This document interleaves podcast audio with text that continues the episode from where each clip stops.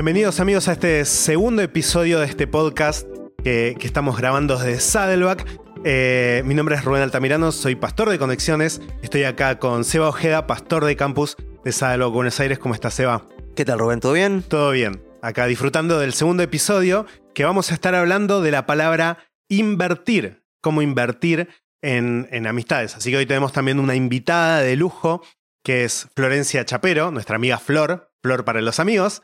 Eh, y ella es líder de comunidad, eh, es una de las personas que cuida a los líderes de grupos pequeños dentro de nuestra iglesia. ¿Cómo está Flor? Hola Ru, ¿cómo andas? ¿Todo bien? Hola Seba.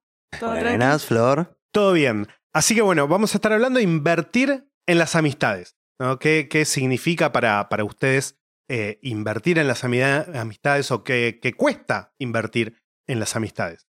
Bueno, justamente la, la palabra invertir, cuando a mí por lo menos, eh, será mi sesgo, no lo sé, cuando dijiste el tema es invertir, lo primero que se me vino a la cabeza fue dinero, ¿no? Eh, inversión, eh, eh, eh, dividendos, capital, intereses, eh, etcétera. Pero, mm, pero la verdad es que tiene que ver, porque cuando uno invierte, lo que sea que invierte, es para obtener más. Sí. Es para que, para que algo crezca, ¿no?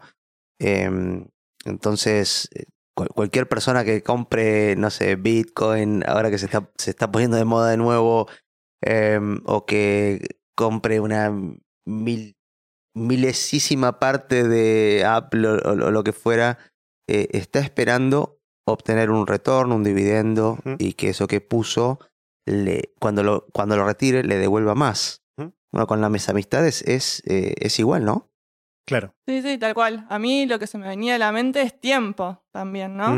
Porque uno si- sin, sin invertirle tiempo a algo, eso no va a crecer. Claro. Entonces, eh, nada, ¿no? Como que en las amistades, eh, a veces uno dice, eh, qué lindo que pase mucho tiempo y nos hablamos, y es como si hubies- no hubiese pasado todo ese tiempo. Y a veces eso está bueno, pero eh, hay muchas cosas que te perdiste en eso, porque no le pusiste tiempo justamente a esa, a esa amistad. Bueno, a mí me pasa con, con algunas amistades ¿no? que, que construimos durante mucho tiempo y que hemos invertido mucho tiempo juntos, ya sea como hablamos en el episodio anterior, que si no lo escuchaste, puedes ir a escucharlo, te lo recomiendo, eh, de, de esto de, de que algunas amistades se dieron por casualidad en nuestra vida, ¿no? que, que invertimos, entre comillas, mucho tiempo porque nos encontramos en un lugar, en la escuela, en la iglesia, en, en algún entorno social en común y esas amistades se fueron construyendo naturalmente. Y hay muchas de esas amistades que tengo yo que tal vez no, no somos que estamos encimados siempre, pero justamente la ganancia de la inversión durante tanto tiempo es tener esa amistad que vos sabés que si levantás al teléfono va a estar del otro lado para responderte, por más de que no te lo cruces todos los días en el trabajo o no lo veas siempre, ¿no? Eh, eso creo que es un poco la, la ganancia que, que hablaba de la amistad Se- Seba. Claro, y tiene que haber habido justamente esa inversión Claro. previa. Eso no crece de, de, de- de la nada, sino que yo, por ejemplo, pienso en el grupo pequeño al que, al que pertenezco y no en calidad de, de líder, siempre digo lo mismo, pero en, en mi grupo pequeño soy, eh, no soy el pastor Seba, soy Seba Claro. a, a secas.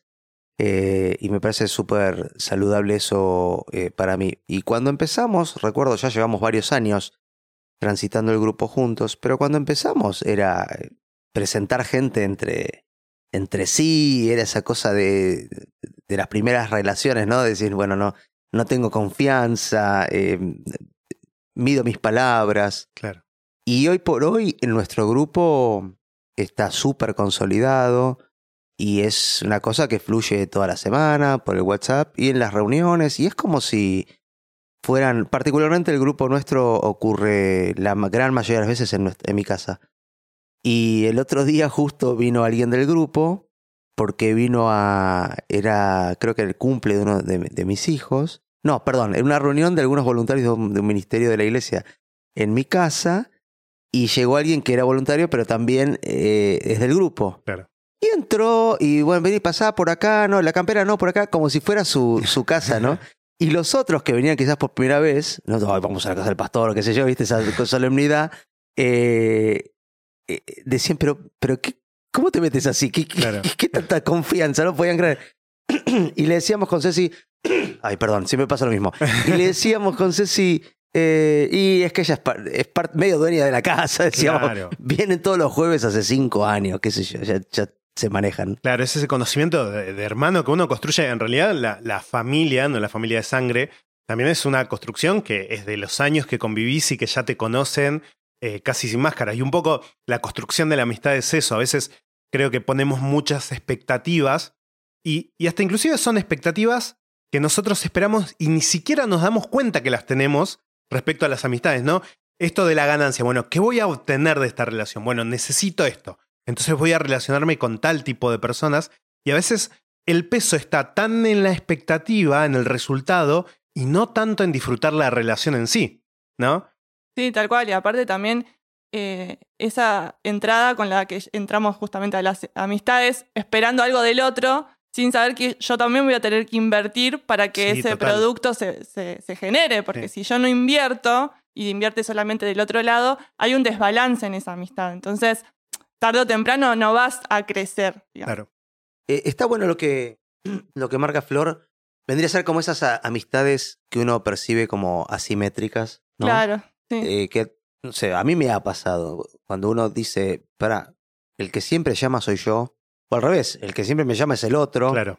el que siempre toma la iniciativa de juntémonos es el otro. Cuando, cuando uno solo eh, está empujando la amistad desde su lado, y bueno, se, se, se vuelve desequilibrado y, y es justamente porque el otro no está dispuesto a invertir la misma cantidad de energía, de fuerza, de, de- de iniciativa.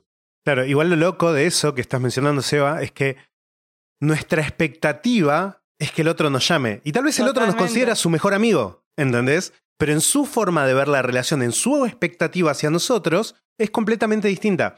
Entonces ahí yo no creo que tiene que ver tanto la amistad o, o cuán amigos son, sino las diferentes expectativas eh, explic- no explicitadas, digamos, que tiene uno con respecto a la otra persona. Y eso es súper, súper importante, poder autoevaluarnos nosotros y ser completamente honestos y sinceros de, de cómo somos cuando vamos a buscar una amistad o una relación. ¿no? Sí, eh, una vez me llamó la atención, hoy estoy malísimo, está casi para decir grabemos de nuevo, pero no lo vamos No, a hacer no. porque esto es espontáneo, señores. Sí. Eh, es única toma. Eh, una, eh, mi suegro una vez, a- refiriéndose a una amiga de él, eh, dijo, es una persona que es muy amiga de sus amigos.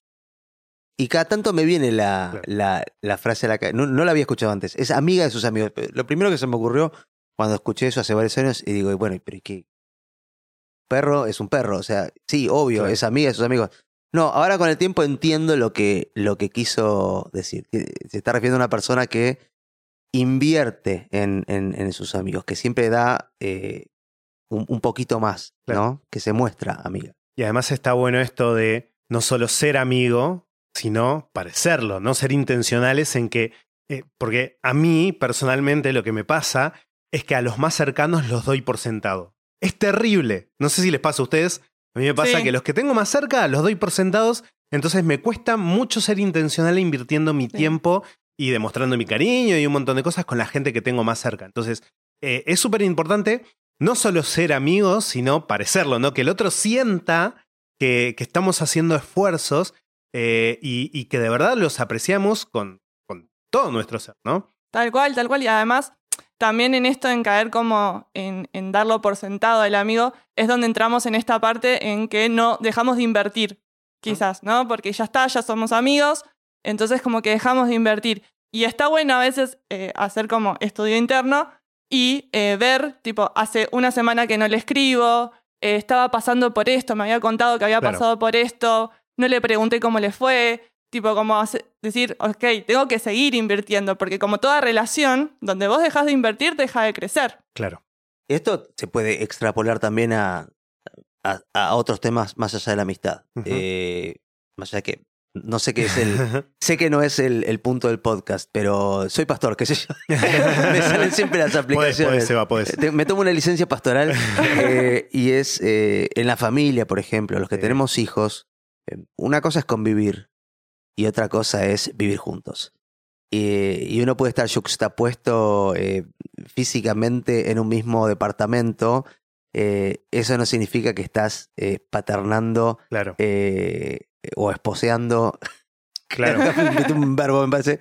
Eh, de manera adecuada, ¿no? Claro. Sí, iba a decir maridando, pero tampoco iba a quedar bien ese verbo porque Suena se relaciona a otras cosas. Suena a cocinar, sí. Sí, pero bueno, eh, no, sí, totalmente. Pero esto que decís vos, no, para mí no te fuiste de tema, porque la familia es nuestra primera responsabilidad en nuestra amistad. Yo, yo tengo dos hijas, una recién nacida, y, y yo quiero ser amigo de mis hijas, ¿no? Yo, yo quiero seguir siendo amigo de mi esposa, ¿no? Más allá de que sea mi esposa, más allá de que sean mis hijas. Eh, y eso es lo que ocurre cuando damos por sentado las relaciones, ¿no? Que ya tenemos el título, ya obtenemos la ganancia, entre comillas, que esperábamos, y ya está, ya cumplimos. Pero no nos damos cuenta de la ganancia que tiene seguir invirtiendo. Por ejemplo, hay un pasaje en Eclesiastés que es Eclesiastés 4, 9 y 10, que dice, mejor son dos que uno porque obtienen más fruto de su esfuerzo. Si caen, el uno levanta al otro. Hay del que cae y no tiene quien lo levante, ¿no? Y eso es el fruto, eso es el resultado, esa es la ganancia de, de las amistades, de las relaciones, de invertir en las relaciones. Absolutamente. Cuando hablamos de, lo- de los grupos pequeños en la iglesia, que es justamente un, un espacio para ideal para generar eh, amistades y, y raíces eh, profundas en una relación, decimos que el grupo termina siendo una red de contención, que tantas caídas que podemos experimentar en la vida, emocionales, familiares, de, de salud, laborales, de- todo el combo de, de- de- de- de lo roto que está este mundo y cómo nos afecta, eh, son una red para que no nos golpeemos o nos golpeemos menos, ¿no? Y, y no hay tiempo para construir esa red en el momento en el que estás Claro, cayendo. sí. Totalmente. Tenés que construirla desde antes Sí. y, y eso es eh, justamente invertir para después cosechar el, el resguardo eh, y la contención de, de esa red. Tal cual. Eh, como ejemplo, mi grupo pequeño, y no es que lo diga porque estoy orgullosa de mi grupo pequeño, pero sí, eh, nosotras eh, crecimos un montón dentro de, de nuestro grupo pequeño sin saber lo que iba a venir por delante después y sin saber lo que íbamos a necesitar esa amistad que Claro. se fue generando. En mi caso, yo, eh, el grupo pequeño había iniciado, con las que están ahora, dos, un año y medio antes de la pandemia. Claro. Y yo, el día anterior a pandemia, justo lo estábamos hablando antes, eh, me mudé sola. sola con un colchón inflable y mi valija de ropa. Nada más que eso. Excelente momento. Qué Perfect timing. Y al Por día favor. siguiente me dicen, se cierra todo, no se puede salir. Y yo dije, ok, ¿y ahora qué hago? Eh, y nada, la- no tenía la plata para comprar nada en ese momento, tampoco estaba nada abierto. Así que tuve que vivir un mes con el colchón inflable. Claro. Y las chicas de mi grupo pequeño fueron mu- mucho sostén para mí en ese tiempo. Eh, cuando recién empezaron a abrir algunas cosas por internet, es que pude comprar mi cama y dos chicas que viven cerca de, de mi grupo pequeño, que viven cerca de mi casa, fueron las que me subieron la cama ocho pisos. Eso O sí que son amigos, ¿eh? Claro, y otra amiga me, me agarró y un día me tocó el timbre, un rapi de estos que venían tipo en, en- en moto, Sí. y me dejó una cafetera eléctrica. Wow. Tipo, y fueron todas cosas que durante la pandemia que yo estuve re sola, porque yo pasé de vivir con cuatro personas en una casa, éramos cuatro en una casa, a vivir completamente sola, Claro. y una experiencia que no había tenido antes, que fue bastante dura. El haber sentido el apoyo de todo mi grupo pequeño fue el que me mantuvo, me sostuvo en ese tiempo, digamos. Sin Claro. saber que íbamos a llegar a eso. Sí. Y eso es súper súper bueno y súper interesante lo que marcas, porque también en mi experiencia lo que me ha pasado es que uno atraviesa divers- diversos momentos en la vida y etapas en la vida y, y construye relaciones con distintos tipos de personas. Mi primer, el primer grupo pequeño que yo tuve eh, acá en Saddleback, todavía hasta el día de hoy tenemos armado el grupo de WhatsApp y nos seguimos escribiendo y seguimos siendo amigos. Entonces, Claro. eh, por, por cosas de la vida, por horarios, por... Y además son... eh, estábamos todos en etapas de vida distintos. Era una cosa medio rara, pero es, es de esa gente que creo que no me hubiese hecho amigos si no hubiese atravesado ese momento y compartir esos momentos juntos, ¿no? Y hoy cual. podemos disfrutar de los beneficios de, de- de ser amigos y de estar el uno para el otro y, y- y de atravesar momentos difíciles. Creo que mm, eh, personalmente para mí mi red se va expandiendo en ese sentido a medida que voy conociendo más gente y voy de- de- dedicando más, más tiempo a las personas. Bueno, más o menos estamos, estamos como para ir cerrando este capítulo. Dos aprendizajes que, que me quedan. Uno, invertir tiempo y con tiempo. Mira qué frase que me salió. Ah. Invertir tiempo en las amistades, pero con tiempo. Tuiteable. ¿Sí? Claro. Eh, Ahora xeable. Sí, tatuable.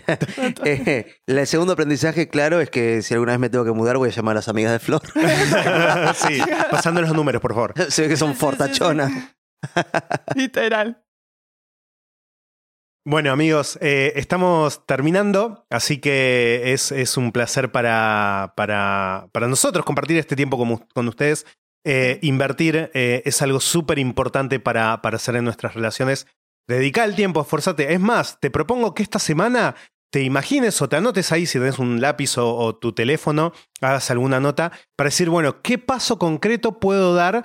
Bueno, para, obviamente, como en, en- en la sesión pasada, como para iniciar relaciones nuevas y en este momento para invertir en las relaciones que ya tenés alrededor tuyo. Así que eh, fue un placer haber compartido con, con ustedes este tiempo. Gracias, Eva. Gracias, Flor, Gracias, por, Ru. por haber compartido este tiempo con nosotros.